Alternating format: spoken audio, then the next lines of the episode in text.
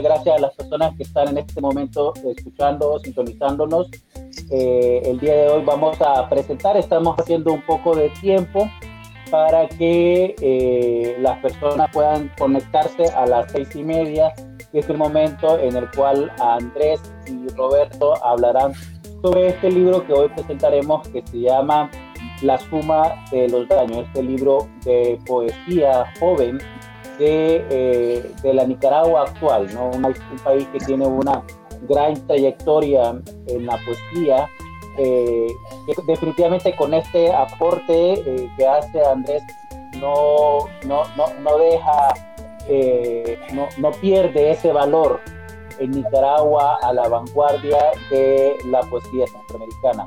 Yo soy Oscar Estrada, el día de hoy represento el nombre a Casa Sola Editores como la editorial que ha dado la apuesta para eh, traerles a ustedes el día de hoy el libro de Andrés Moreira, eh, la, la suma de los, de los daños. Eh, Casa Sola Editores como editorial, eh, tengo que explicar, es un proyecto que tiene ya cerca de ocho años de existir, fundado en el 2012 en, la, en Estados Unidos, en, en Washington DC particularmente, donde tenemos el domicilio es un proyecto que busca extender eh, la literatura eh, centroamericana, exponerla al mundo a través de los distintos canales que están ahora disponibles. Eh, usamos los canales que están disponibles para todos, no son canales que nosotros estamos inventando el agua caliente.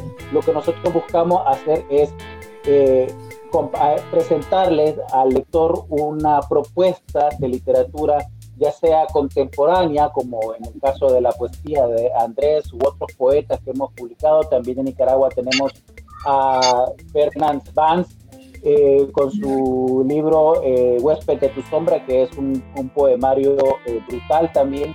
En el caso de Honduras tenemos a Edgardo Florian y tenemos a Albani Flores Garga que eh, con, también con unos poemarios muy, muy importantes para poder eh, conocer. Todos nuestros títulos estarán próximamente ah, en línea, podrán ser adquiridos por Kindle para que los lectores puedan descargarlos en, formato electrónico. De esta forma hacemos frente a las limitantes que las fronteras nos presentan eh, en un mundo que vivimos actualmente completamente aislados del de, país. No sabemos cuándo va a terminar las condiciones de la pandemia, pero la literatura no se puede detener y ese es el intento de Casasola eh, con esta apuesta. Hasta el momento nuestra, nuestra propuesta había sido más en la narrativa. Eh, eh, tenemos un gran catálogo que estamos construyendo actualmente. Hay seis libros de la colección de clásicos centroamericanos en la cual entra el, el, poeta también nicaragüense Joaquín Pasos con el libro Breve Suba y hemos eh, extendido otros poetas como, como Enrique Gómez Carrillo, como, como Froilán Turcios, ¿no? dentro de, de esta colección que creemos importante para conocer los orígenes de la literatura centroamericana. Pero eso es a nivel de clásicos centroamericanos, a nivel de literatura contemporánea tenemos autores, eh, novelistas, ensayistas y ahora también estamos eh, apostando por la poesía joven, por la poesía eh, polémica y que, y que está a la altura de las discusiones contemporáneas que se deben de tener en, en, nuestros países en un momento de intensos cambios sociales y políticos. Eh, eso es a nombre de Casasola Editores, es un honor para nosotros presentar el poemario de Andrés eh, Moreira. Eh, el compañero, el, licenciado Roberto Carlos Pérez, también escritor de la nómina de Casasola Editores, personalmente uno de los editores que más respeto de, de, la literatura joven de Centroamérica. Él será la persona que nos acompañará como editor, que es también el libro de Andrés Moreira. Él nos acompañará en esta discusión que le traemos hoy a ustedes para eh, eh, compartir eh, la profundidad de este poemario que eh, trae mucho, trae mucho que decir a la literatura nicaragüense y que estamos seguros que eh, dejará una huella importante en su generación y en la literatura de la región completa. Así que yo, sin más, voy a mantenerme eh, con el micrófono apagado, pero estará eh, Roberto y Andrés ahora conversando sobre el poemario. Muchas gracias eh, a las personas que nos han sintonizado y a las personas que nos van a sintonizar. y las personas que están en este momento conectándose pueden enviarnos también sus comentarios a través de la página de Casasola Editores y nosotros estaremos dándoles lectura a las preguntas y comentarios que ustedes quieran compartir con nosotros. Así que, señores, los dejo ahora ustedes con el micrófono. Muy buenas tardes, mi nombre es Roberto Carlos Pérez, estoy desde Washington, D.C. Estoy acompañando a Treje en la feliz presentación de su libro La suma de los daños, que tiene un título muy sugestivo. Toda sociedad ha tenido que inventar algo para dar cuenta de su realidad. Los griegos, por ejemplo, inventaron la filosofía, e inventaron las tragedias para dar cuenta de sus desgracias, catástrofes naturales, muertes, tiranos, etc. Nosotros, los nicaragüenses, hemos utilizado la poesía con el mismo fin, dar cuenta de nuestros pesares, alegrías y de nuestras incurias sociales. Todo esto ha quedado plasmado en verso a través de los años.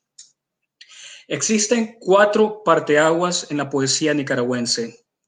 Estos cuatro parteaguas son Rubén Darío y el modernismo, por supuesto, la vanguardia que ustedes ya conocen, luego el periodo que se inscribe con un realismo más profundo que el de la vanguardia misma, y finalmente la poesía que nace a principios del siglo XXI, es decir, rondando el año 2000 y que rompe con la representación realista nicaragüense. Esas son, a grosso modo, las, los cuatro parteaguas en la poesía nicaragüense.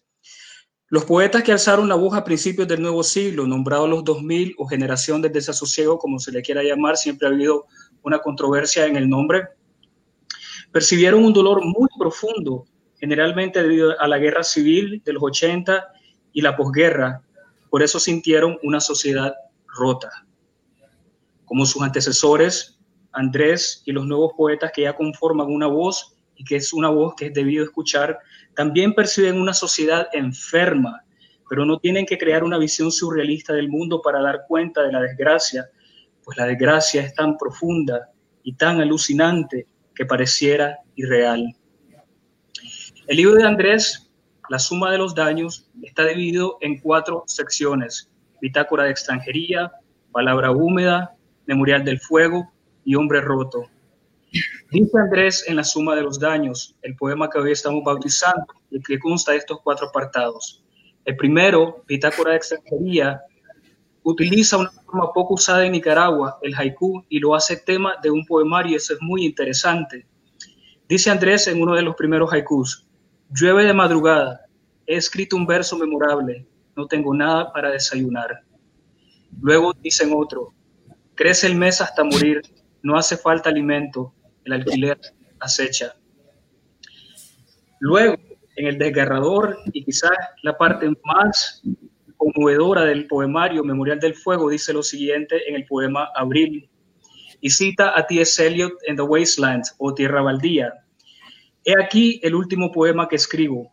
Esto no significa que ya no encuentre versos en la deriva nocturna, ni que no los hayan, ni que nadie más pueda encontrarlos o tropezar con ellos Sucede que desde el invierno de abril de 2018 quiero escribir y el llanto no me deja. No son versos, son lágrimas que encuentro y luego cargo como un féretro con cientos de cadáveres dentro. Qué poema este, qué gran poema. No son de denuncia los poemas de Andrés, sino de anuncio de una época sombría. Vale la pena decir que Andrés se inserta dentro, de un grupo de jóvenes poetas que ya han concretado un poemario. Por ejemplo, Jorge Campos Jairo Hernández, Aldo Vázquez, Ernesto Valle, Ernesto Valle Cristal Gaitán Espinosa, eh, se me olvida alguien, perdón, eh, Kirsten Miranda, Dili Lacayo, Jordi Rayo, eh, y hay creo que hay otros más por ahí. Tengo cuatro años de ir a Nicaragua, así que no estoy muy al tanto de lo que está sucediendo en, en este momento. En el caso de Andrés, tuvo que padecer hambre, frío, la desazón de estar lejos del suelo natal para escribir este poemario. Por eso este poemario para mí y para Nicaragua es un triunfo. Andrés, una de las primeras preguntas que te quería hacer es por qué el haiku, por qué escogiste una forma tan complicada y tan compleja para dar cuenta de la realidad y de, esos, de esas escenas que vas creando mientras estabas en Costa Rica. Bueno, eh, yo elegí el haiku. Bueno, primero que nada, este, gracias por aceptar eh, ayudarme con esta presentación, igual a Oscar, igual a Casasola por darme la oportunidad y, y eso.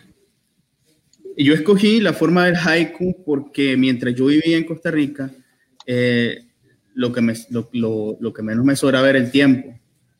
Yo ya venía como estudiando esa, esa forma desde hace algunos años atrás y practicándola. Sucedió que mientras yo estaba allá, yo escribía, yo escribía los haikus en servilletas, los escribía en, en, la, en, vouchers de la tarjeta y cuestiones así.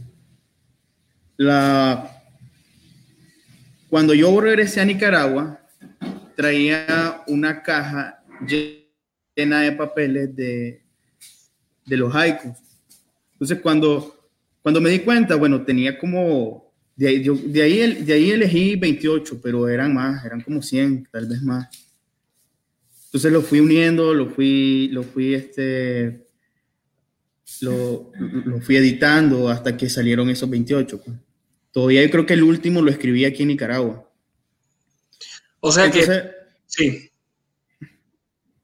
Entonces, este, se me, los que al inicio los quería publicar así en, en por aparte, o sea, con, como un solo libro, como una plaqueta.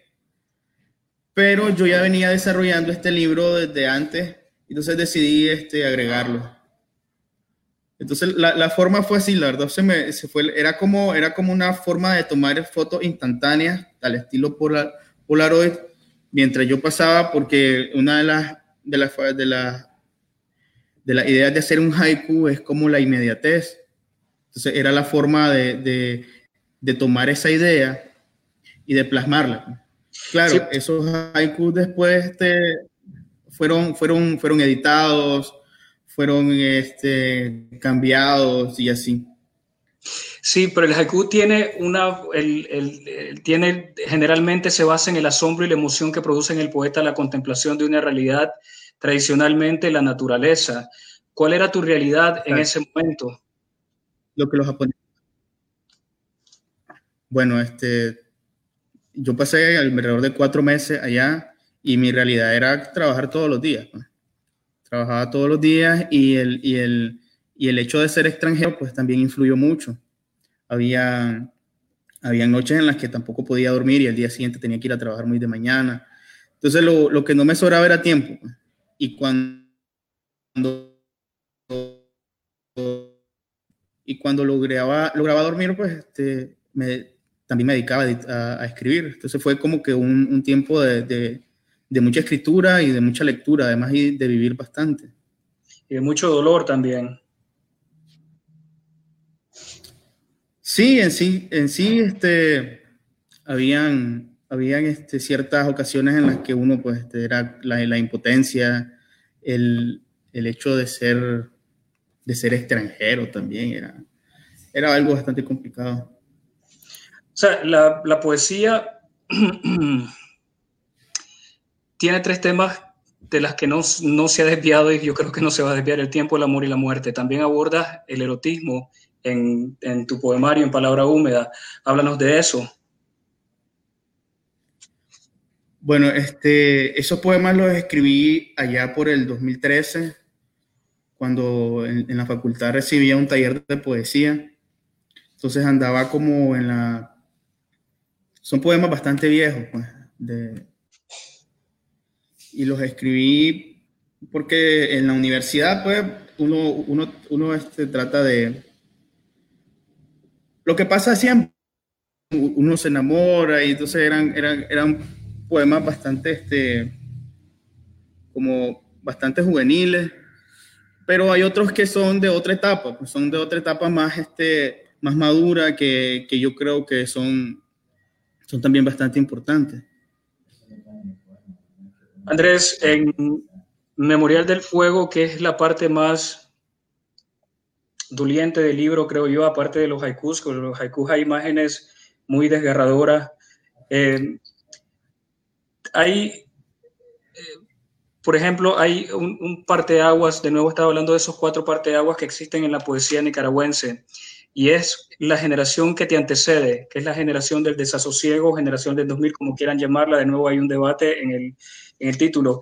¿Te sientes que hay, ¿Tú sientes que hay una continuidad en la manera como ustedes ven Nicaragua o a, raíz de, lo que sucedió en abril hay una ruptura en cómo ustedes ven ahora Nicaragua? Como por ejemplo todos los jóvenes que nombré que ya tienen un libro conformado, ven todo esto, ven su realidad.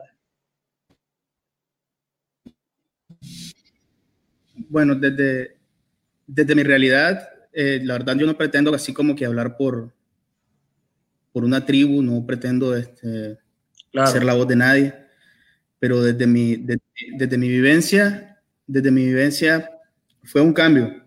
Por ejemplo, los poemas de, de palabra húmeda eran, eran poemas muy nada políticos y nada, y nada dolientes, pues no, no, no, pasa, no pasan mucho del, del, del poema de amor, el poema de desamor. Claro. Entonces, hay, el cambio es ese, pues, el cambio es que yo no me había interesado mucho por las cuestiones sociales, hasta que, bueno, hasta que uno ve el horror, y cuando ve el horror, pues no hay forma, no hay forma de, de no sentir. Entonces, para mí fue un encontronazo con una realidad que yo, que yo avisoraba o que, o que me imaginaba de alguna forma de la historia, pues, la, la, historia de Nicaragua, pues siempre ha sido violenta. Y hemos sido, pues, y, y, la, y los mandatarios, pues siempre han hecho de las suyas acá. El problema, el, entonces yo llegué a un punto en que, en que ya no, ya no soportaba más entonces, ese poema fue escrito luego, luego de, de, del, del, choque que me dio este, al, al ver la, la casa de, del Carlos Marx este, incinerada, pues, con todos, los, con todos sus habitantes. Entonces, ahí me di cuenta del horror realmente, de lo, de lo que existe, de, lo, de la maldad del mundo y de, y, la, y no había forma, pues la verdad, yo, pasa, yo pasé mudo por, en todo ese tiempo yo pasé sin escribir nada, no había forma de hacerlo. Entonces intentaba y, y, el llanto no me dejaba, pues como dice López de Vega. Claro. Sí. Y resultó, y, y ajá. Sí, porque la mayoría de los, de los poemas que conforman este poemario son apóstrofes, son quejidos, son severos cuestionamientos de un país que tú piensas, creo yo, que percibe, se percibe en el poemario que has heredado en pedazos. Sí, eh, ahí, por ejemplo, está este poema Fernando y hay otro que se llama Hoy Hijo Mío, que son una suerte de diálogo con Fernando Gordillo y, Edwin Castro, que son poemas que, que son parte pues, de, la de la de la poética nacional y que se leen en todos lados, que están pegados en, la, en las paredes y yo lo que quise hacer fue una suerte de respuestas y tratar de increparlos, pues, y de decirle a ellos que realmente las cosas no son como, ellas como ellos querían. Ahora que están muertos, me imagino que deben de, de darse contra las paredes. O sea, que eh, tú crees que la irresponsabilidad de tus mayores lo que ha llevado a cuartear la moral nicaragüense de antaño, si hablamos de moral y ética. Yo creo que todos, de alguna forma, todos somos culpables de esto, por omisión, y la culpa pues la tenemos nosotros desde que es como, es como, la, como la pena negra de, los, ya, ya, ya los, los, nicaragüenses ya lo traemos y, y sí, realmente los, los, los padres, los padres de nuestros padres tuvieron de alguna, de alguna forma culpa de que, de que todas estas cosas estén pasando tanto por omisión o por acción. Sí, pero ¿qué puede hacer el poeta en medio de las balas? Nada más componer, uno puede estar enfrente del, del cañón y, y, como poeta lo único que puede hacer es componer poesía y con eso no va a parar los males del mundo. Pero tú has hecho un proceso de catarsis al escribir todo esto, al componer todos estos poemas.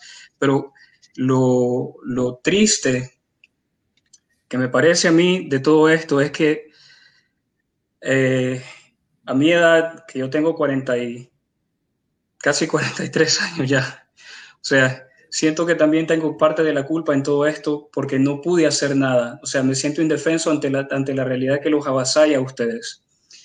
Es una realidad que en realidad de nuevo parece tan irreal que no necesitan ni siquiera de dislocaciones sintácticas para poder relatarla. No necesitan del surrealismo, por ejemplo, al que acudió mucho Francisco Ruiz Judiel para dar eh, cuenta de esta realidad. Eh, yo, yo, este, yo lo que trato de hacer en sí es decir las cosas como son, por eso no, no uso, no, trato de, prescindir de, de, las metáforas demasiado, demasiado este, elaboradas o de la verdad y de un lenguaje demasiado o científico o lo que sea. Este, yo trato de decir las cosas sencillo, como, a como, la, a como la, lo dicen las, los poetas que, que, por lo general leo, como José Emilio, Watanabe o Villaurrutia. Ok. Háblanos un poco. Entonces son como... ¿Sí? Sí, háblanos un poco de la última parte del poemario, Hombre Roto. Ah, Hombre Roto fue la sección más difícil. ¿Por qué fue la más difícil? Eh, porque Hombre Roto para mí fue un proceso de introspección. Los haikus fueron así. Los haikus fue una forma de, fue, fue, una forma de, reflexión. Entonces escribía, me proponía el problema y reflexionaba sobre eso. Pero Hombre Roto es el, es el poema, es la, la sección creo que más me costó porque eh, es un viaje más que todo hacia adentro. Entonces trato de, pues los temas trillados de siempre, la infancia, los padres, la religión que, me ha marcado hasta cierto punto y, y, el, hecho de, renegar pues de, mi, de, que fui antes creyente y ahora no lo soy. Entonces eh, fue un proceso de aprendizaje más, más de mí mismo, no, no, fue, no fue más por otras personas. yo creo que ese, esa, es la, esa es la sección más íntima del libro o sea que no, no, no crees en algo, Andrés. No, no, yo soy ateo. No, no estoy hablando en términos religiosos. ¿Crees en algo? ¿Crees en la, en la fuerza potente de la poesía como fuerza salvadora?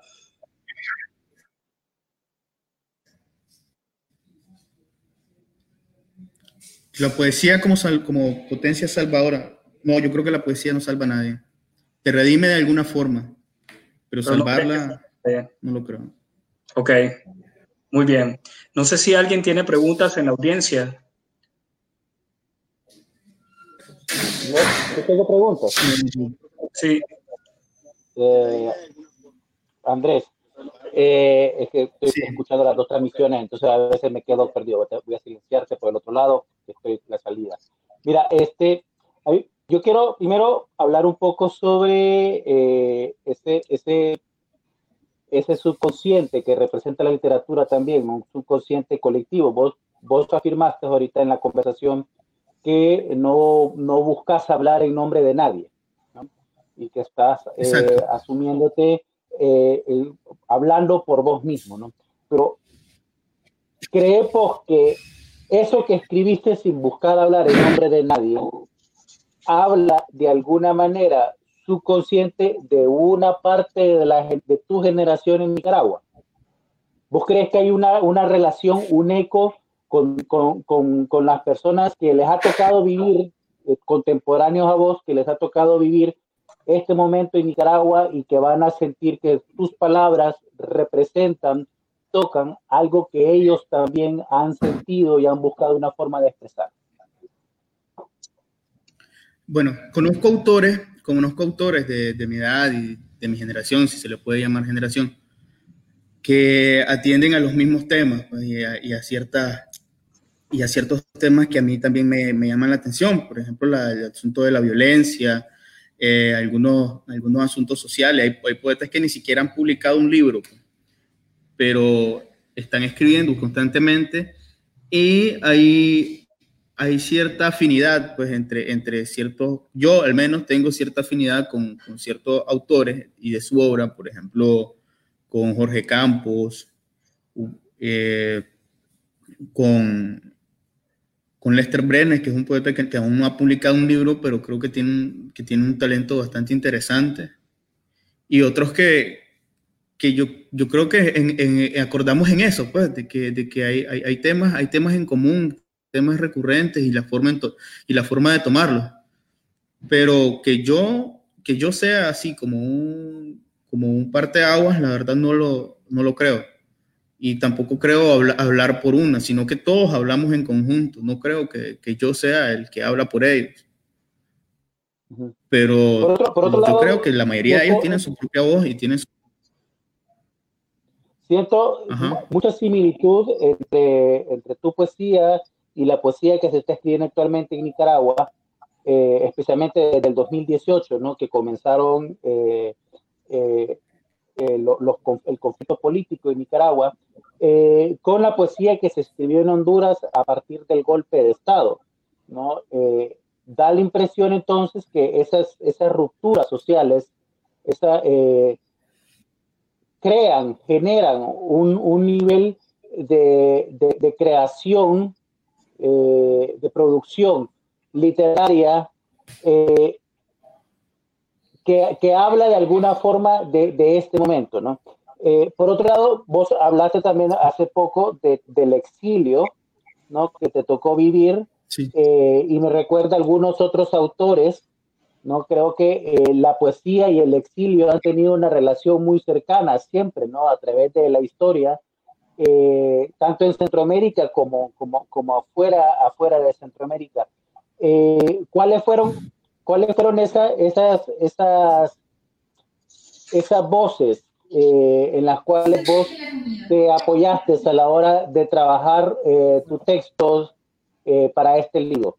Cuando hablo particularmente del tema del exilio.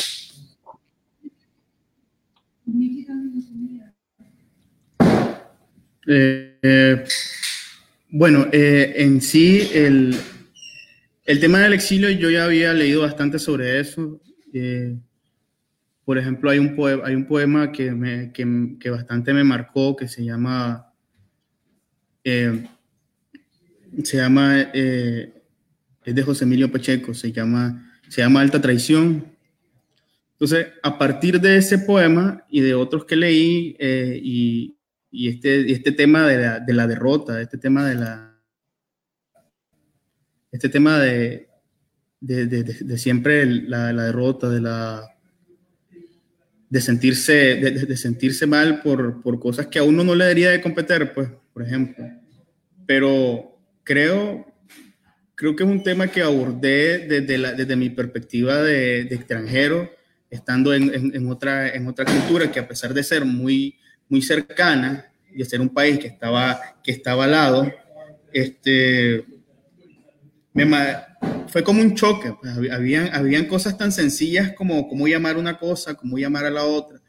Y, y a mí pues me, me, golpea bastante ese tipo de cosas porque siempre, siempre estoy pendiente de casi de todo. Siempre trato de, de ver, de, o sea, es, un mal mío, pues estar pendiente de, de, de, muchos detalles y de cuestiones así. De ahí viene mi, de viene mi problema en, en, en, editar, en editar. Vos mismo lo sabes, que vos, que vos fuiste quien diagramó el libro, que eran las que estábamos en, en que estábamos en, en, que ya habíamos subido el libro y todavía te mandé correcciones. Entonces, es, es, para mí fue como, como un, cada cosa que miraba era un choque, era un, era un, era un problema en el que yo, en el que yo venía, en el que yo venía y quería, y quería, quería saber por qué era. Entonces, esos, eso, eso, todos esos poemas son, son respuestas a las preguntas que yo me hacía. Y básicamente es eso, pues, eh, la, primera sección de Bitácora de Extranjería es eso, son son, son 28 respuestas de, de más de 100 preguntas que me hice y que y, y, las, y las dejé ahí. Pues, este, cuando me di cuenta tenía la mitad del libro prácticamente. Muy bien. Yo, aquí tenemos a Richard Muñoz, nos pregunta ¿no? Eh, que cuánto tiempo te llevó publicar ese libro, pero yo extendería la pregunta de, de Richard ¿no? y eh, te pediría que respondas también eh, a nivel de por qué decidiste, por qué pensaste en, en, en, el formato de un libro, viniendo de una generación que tiene además todo el acceso a, a las otras a los otros medios de comunicación, o pudiste haber creado un blog, pudiste haber creado un TikTok, ¿no? ¿Por, por qué el libro? ¿Por qué, ¿Por qué, decidiste vos que aquí había un poemario eh, para, para buscar publicar? Bueno, la mayoría de estos poemas ya están en la red desde antes. La mayoría. Yo creo que como tres o cuatro no están en la web, pero son otras versiones. Los publiqué con, los publiqué con otras palabras, con otros sinónimos. Entonces, el libro, el libro es como, como que un momento yo me, yo me dije, bueno, Andrés, este, y ahora de que, de que hagas un libro, pues, como y me, y me puse a recopilar todos los, todos los poemas que había publicado, creo que desde el 2014, que la primera vez que publiqué fue en Círculo de Poesía de México, y agradezco mucho la, el espacio a, a.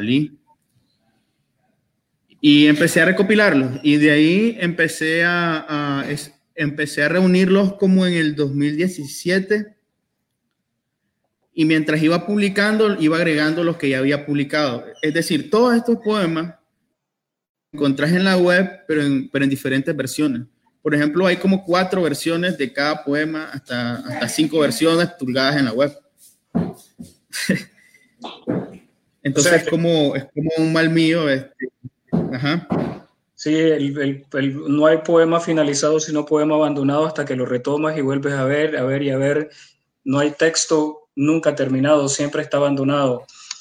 Eh, así que yo lo, lo noté. Entonces, el libro, entonces el libro fue, fue como una forma de ya de, de, dejar de editar eso y todavía, todavía trabajando en el libro lo seguí editando. Pues vos, Oscar, fuiste el que me aguantaste con, con, como diagramador, que sabes que soy un pesado. todavía, todavía hay un par de cambios ahí que me está pidiendo del de libro y no le estoy haciendo mucho caso, ¿eh? pero hay un par de cambios ahí que me acaba de mandar. Hace dos días, ¿podemos cambiar esto todavía? Y yo. Eh, ahora, no, el, es tema, un, es un... el, tema, político, Andrés, el tema político obviamente eh, eh ya, eh, es, es, es, un poemario que tiene una, una, una carga crítica muy, muy grande, ¿no? Eh, a, a, al gobierno, a las injusticias que ha visto desde desde, desde el lado donde te ha tocado eh, estar en este momento histórico, eh, ¿no consideras que este poemario te va a traer consecuencias políticas?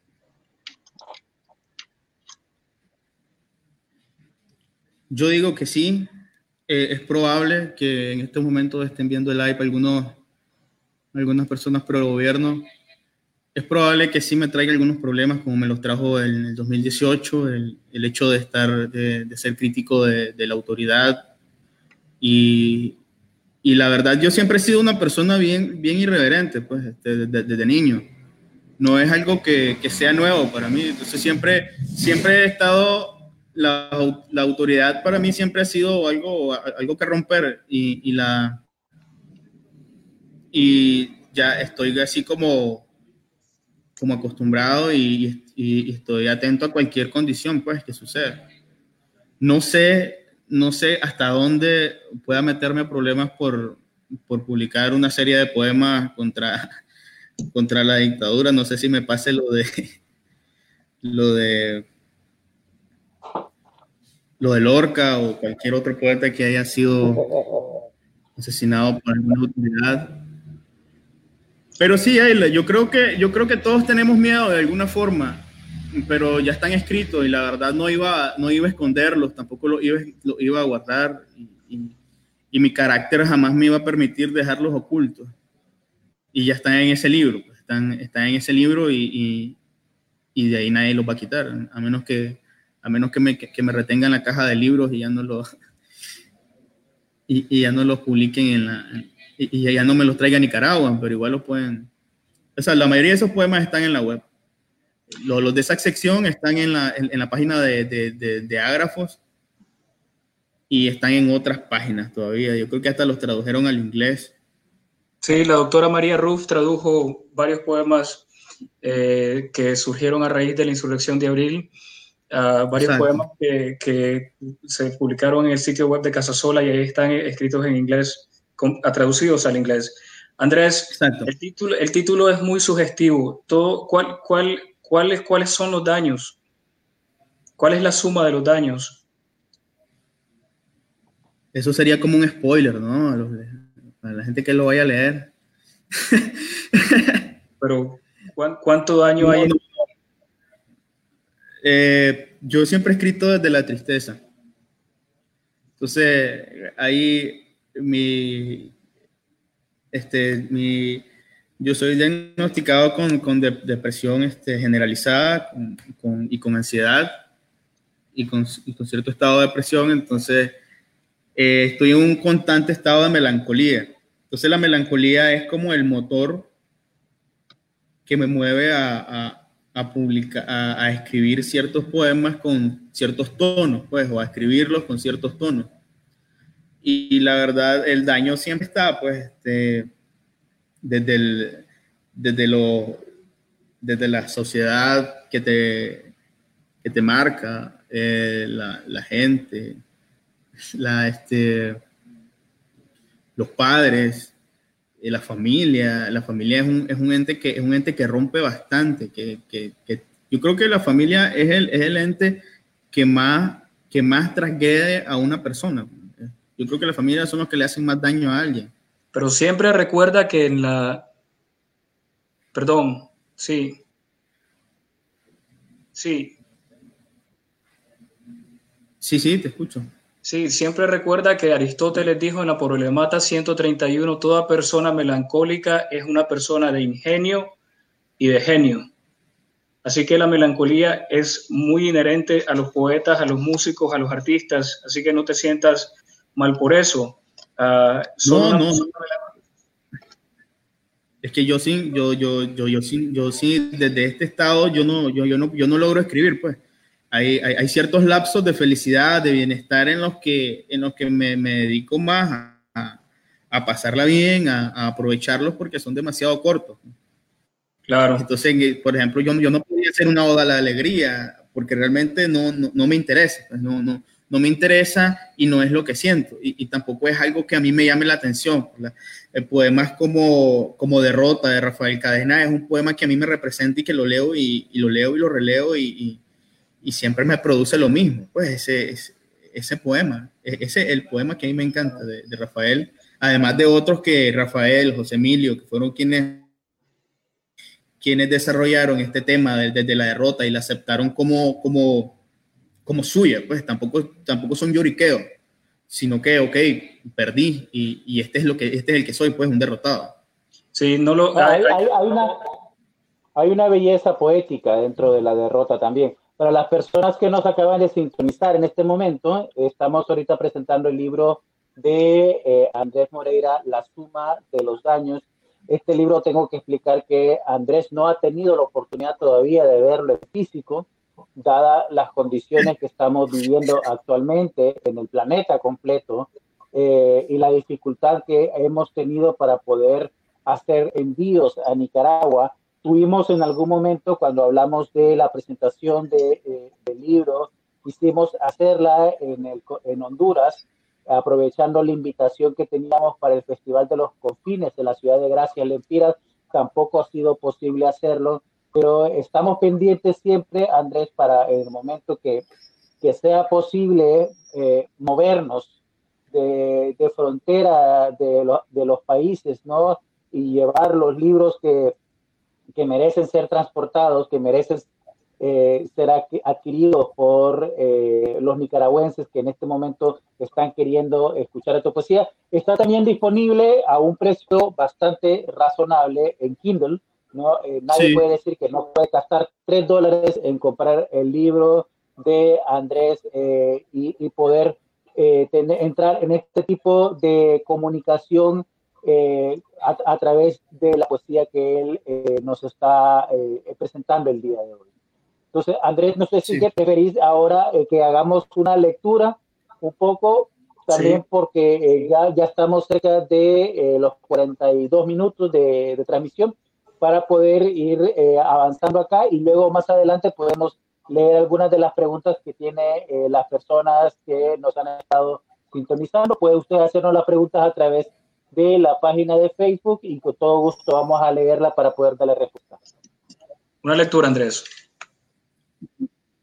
Bueno, este, a, a partir de de este tema de la derrota y a partir del poema de, de, cadenas. Y, bueno, este se llama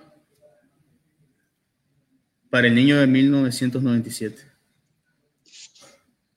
Existen tardes en las que trabajosamente logra sentarse frente al escritorio y se parte en llanto. La tarde en que muera, porque así lo decidió, olvidarán que fue un mal hijo, un mal hermano, un mal amante y un mal poeta y un mal amigo. Todos olvidarán que fue un mal padre, que fue malo aprendiendo y un mal cristiano, que nunca ganó nada y aceptó la derrota como un vencido.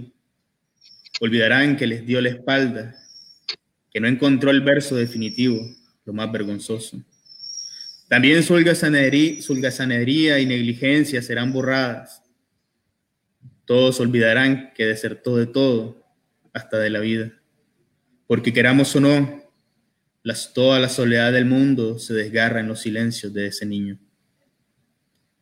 Y ese es, eh, para el niño de 1997, que es el, el penúltimo poema del libro, y Aquí hay otro de esta misma sección que es un, poema que yo escribí como en 2017, que se llama El oficio de creer y, bueno, el oficio de creer.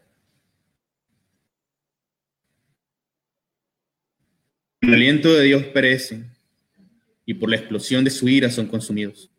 Job 4.9. Señores, he decidido no renacer y no vivir eternamente. La vida eterna es tan absurda y renacer egoísta. También decidí caminar sin miedo por estos picos donde abrí los ojos la tarde del suicidio del Nazareno. ¿En qué va a creer este hijo de hombre? Se preguntarán molestos. Pobre, ha perdido la fe, murmurarán compungidos. Creo en la sonrisa de un niño cadavérico, creo en el llanto de un árbol, creo en la degradación de los cuerpos por benévolos gusanos, pero no creo en su Dios. Ese que ama con ira y amándolos, se iracunda, le responderé. Creo que con eso está, está bien. Creo. Muy bien. Si no podría leer otro. Claro, por supuesto. No, creo que está bien. No, creo creo que está bien. ¿Alguna pregunta del público? Vamos. Eh, Había una Italo Dávila comenta que eh, Carlos Martínez Rivas también escribió un poema sobre la derrota, eh, que dice que, que, en algún momento vos también lo posteaste, ese, ese, poema. sí, sí, sí, es, un, es, un gran poema de Carlos. A, a, las personas que han comentado, ¿no? a Ludwig Moncada, a Ítalo Dávila, Juan Bosco Betancur, eh, Filo Villalobos, Tito Alonso, Alberto Javier Moreira, Blue Treviño, Montes, eh, eh, Casasola Romero, se llama como la editorial, mira, eh, Melvin Cedes, Richard Muñoz, Nadúa Romero, Harla Oliva, Quique Cepeda, Pablo Alvarado, Ian David, Selena Méndez y Madeleine Mendieta también han estado sintonizando en este momento y han eh, puesto sus comentarios dentro de la página y que seguramente Andrés en algún momento eh, lo leerás y podrás dar respuesta también a ellos. Roberto. ¿Hay una pregunta específica de alguien en la audiencia? Eh, no, ya, la única que había pregunta específica ya la hice. Ok. Y la, ah. no, eh, creo que Richard, Richard publicó, Richard Muñoz, que cuánto tiempo me llevó a publicar el libro. Pues publicarlo, creo que desde, desde el 2019 que, que te presenté la propuesta, ¿verdad, Oscar? Sí. Pero yo creo, pero, pero escribirlo creo que fueron, de ahí, estos poemas los empecé a, escribir como en el 2014 y la primera vez que los publiqué fue en el 2016, eh, una sección, una parte de, los, de los poemas. Y creo que, no sé, creo que son como alrededor de seis años. Más, o menos, seguro. Hay un dice, poema. Sí. Dice doña, dice doña Amelia que quería saber de mis proyectos literarios. Bueno, actualmente llevo alrededor de. Luego, bueno, ahí, bueno, debo, debo, debo, debo, debo agradecer a doña Amelia el, el haberse puesto, no, haberse puesto desde conmigo hombro a hombro a editar estos poemas. Yo sé que no soy fácil y que soy una persona bien complicada. Le agradezco mucho la paciencia doña Amelia y que y de verdad le agradezco demasiado. Pues. Eh, para mí así fue para mí fue un faro, un faro porque no solo eh, bueno, el proceso con doña Amelia fue que yo no solo no solamente me decía esto estaba mal, sino que me explicaba por qué y me enseñaba cómo se, cómo se hacen ciertas cosas. Y la verdad es, para yo voy a estarle eternamente agradecido. Ahora, sobre mis proyectos, tengo, tengo una, una, novela que la, escribí, que la vengo escribiendo creo que desde el 2009, pero que nunca, nunca ha salido. Y yo creo que nunca va a salir. eh, empecé un libro, otro poemario eh, con, otra, con otro tipo de temáticas, ya este, con, con, metido, me he metido un poco en asuntos de filosofía y de... Entonces son temas que quiero, que quiero, hay, hay, bueno, hay un libro en sí, hay un libro que me marcó mucho que se llama laura.com y otros links de, de Quique Cepeda, eh, no lo he leído todo, pero logré, logré leer algunos poemas que están en la web. Y me interesa mucho eso, pues el tema, el tema de, de, la, de, la, de las nuevas tecnologías. Y entonces por ahí va el, el, el, siguiente poemario, con, con, una, con ciertas cuestiones así. Eh, dice ahí, no sé si hay otra pregunta. Alguien preguntaba antes un poco, porque se me perdió ya eh, la pregunta dentro del scroll de, de, la página, se me preguntaba qué significa escribir para vos entonces. Eh, si, si, no estás hablando en nombre de, de, tu generación eh, y tampoco estás buscando de redimirte a través de la poesía, ¿qué exactamente significa escribir para vos? Bueno, escribir para mí es, bueno, yo, yo no sé hacer otra cosa, no, no conozco otra, para mí, eh, no, bueno, es que decir necesidad suena como cliché, ¿verdad? Eh, no sé, yo, yo, no conocería otro Andrés que, que, no escribiera. Entonces es, es una suerte de, de, necesidad que, que, que, para bien o para mal, pues lo, lo, sigo haciendo. Y yo creo que escribir, yo creo que escribir no es, no es esperando ser la voz o, o redimir personas, sea, sea la, la, la finalidad pues, de escribir uno, uno no escribe pensando en otras personas, pues uno escribe pensando en uno, es un trabajo muy interior, al menos en mi caso. Yo no pienso en que, en que si este poema le va a gustar a, a, a XY grupo de personas, o que, o que sí, o que si este, le va a gustar a, a otros círculos de personas. Entonces, la verdad, yo escribo, no, no, no diría que para mí pero para mí es un ejercicio muy íntimo y el, el hecho de publicarlo, pues ha sido como medio complicado también. Y nos, la verdad es que, como, como le repito, yo, yo, yo, no escribo pensando en ser la voz ni, ni, ni parte agua de una generación. La verdad, a mí me interesa muy poco eso. Yo escribo porque, porque me gusta hacerlo, pues lo, lo disfruto lo padezco y, y es algo que, que yo, no, yo, yo, no entendería la vida si no fuera, si no fuera por, por, la literatura, por la, por la lectura más que todo, más que escribir. La lectura es la que me lleva a escribir. A partir de mis lecturas es donde yo escribo. Entonces, es como, para mí es una forma de, de, de externar, de externar mis lecturas. Mi lectura, y mi lectura no, no va solo de, de de los libros, sino que mis lecturas de la, de la situación que, que, atraviesa mi país, mi contexto, eh, la, las personas con las que yo con ingenio, mis amigos, mi, mis relaciones interpersonales, mi familia. Entonces, entonces es como, es eso, pues la, no, no, no tengo un interés pues más allá de, de, de un ejercicio, de un ejercicio de, de reflexión y de, y de y eso. Y sin embargo, Andrés, hay algo que no sé si tú sabes, pero muchas personas leyeron la antología publicada por la doctora Ruff, en la que tradujo varios de los poemas que nacieron a raíz de la insurrección de abril.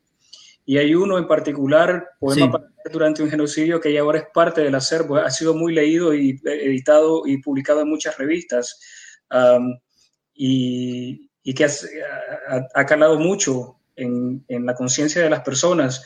Eh, eso tú, por supuesto, no lo sabías en el momento que lo estabas escribiendo porque estabas viendo el, el horror, estabas viendo el, el, el espanto. Eh, pero este poema ya es parte prácticamente del acervo poético nicaragüense porque ha sido citado muchas veces. Sí, este, yo no sé pues si, si eso significará algo, pero eh, fue un poema bastante difícil de escribir porque, porque estaba como, yo estaba como en un estado depresivo intenso por, por toda la situación de ansiedad. Entonces, entonces yo, yo estaba, bueno, yo siempre leo a José Watanabe, este, es, como, es como mi Biblia. Leer a Watanabe. Entonces, Watanabe escribió un libro que se llama eh, El uso de la palabra.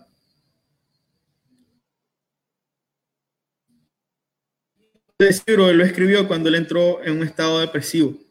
Y yo leyendo Watanabe me di cuenta de que era una suerte de, de, de catarsis de resiliencia.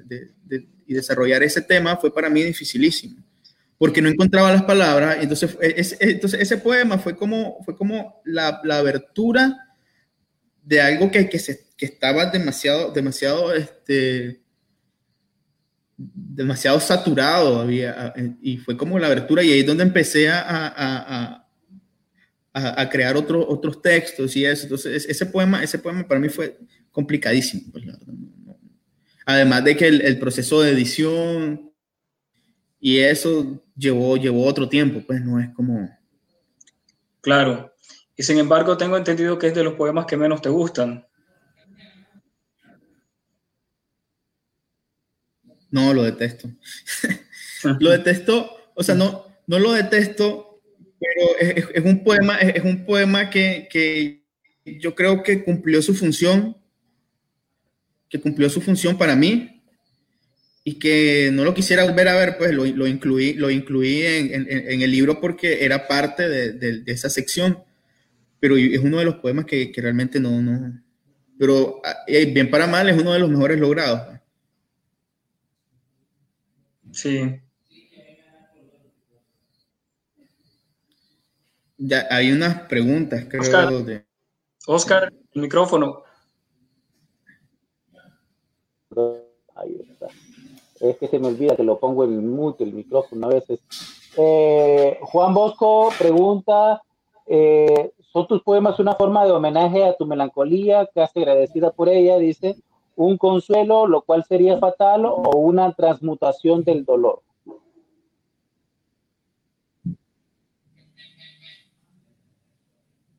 Yo creo que es una transmutación del dolor. Es como, o sea, yo los escribo, pero tampoco es un alivio. Pues. Entonces yo sigo en constante melancolía pues, y, y, no es como, y no es como de, tampoco es una cura. Muy bien. Así que yo creo que, yo, yo creo que solo es una, es una forma de externarlo, de externarlo y de, y de y, de, y, de, dejarlo a un lado, pues, pero tampoco es un alivio porque siempre hay otras cosas, no hay, no siempre hay otros temas, hay otras hay otra formas que, que, me llaman la atención y, y, eso. Muy bien. Entonces, eh, Roberto, si, no tienes alguna pregunta, creo que podemos ir eh, cerrando ya para poder respetar el tiempo de una hora. hay, una pregunta, hay, hay, una pregunta, hay una pregunta, creo, de Tito Castillo. A ver. Dice que, ¿qué ruptura pensás que hay después de abril? Yo creo, yo creo, yo creo que después de abril hubo, hubo una, una, una suerte de, si hubo una ruptura, los temas, los temas mutaron. Eh, al menos en mi caso, en mi caso yo, yo dejé, yo dejé un, un tanto a, a, un lado el tema del erotismo y el tema de la introspección y empecé a escribir pues sobre lo que miraba, algo más, algo más, más a lo, más a, lo exteriorista, tal vez no en estética, pero sí en, en, en, forma, de, en forma de, de ver la situación y de describirla de alguna forma. Eh, creo en mis contemporáneos también existe un cambio.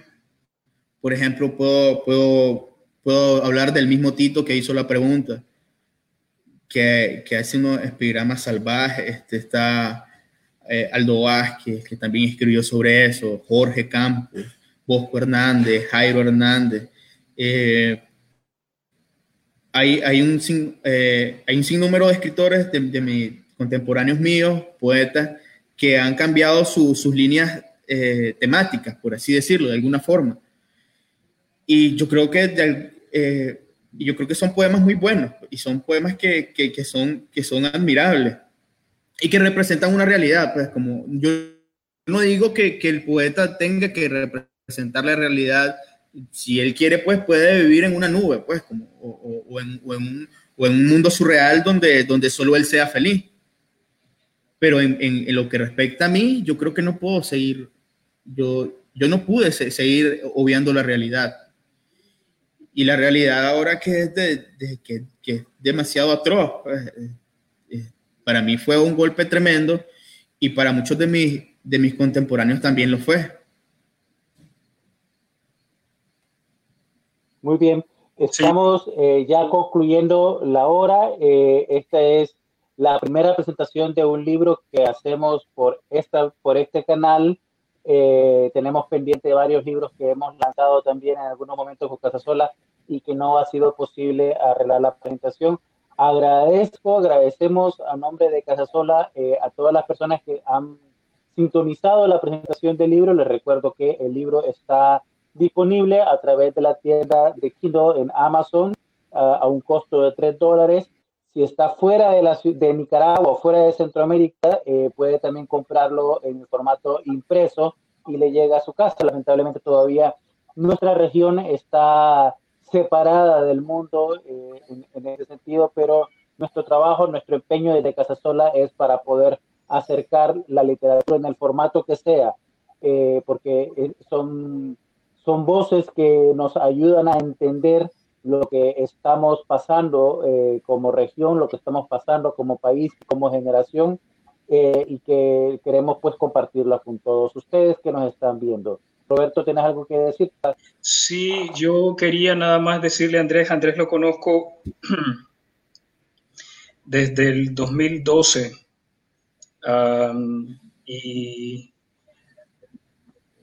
Andrés siempre le dijeron que, no, que no era poeta y que no iba a ser poeta. Y miren a dónde está, ya tiene su primer poemario con poemas muy citados. Así que Andrés, ponte a trabajar en tu próximo libro, que eso es muy importante. Gracias a todos por venir. Bueno, gracias, a todos por habernos sintonizado. Eh, la conferencia queda acá. Sus preguntas pueden seguirlas compartiendo y en su momento eh, le, le, responderemos cada uno. Gracias a todos los que nos han sintonizado y han comentado eh, deseándole buena suerte al libro de Andrés, que también el equipo de Terresola le deseamos la mejor de la suerte a Andrés con su libro y a él en su carrera como poeta.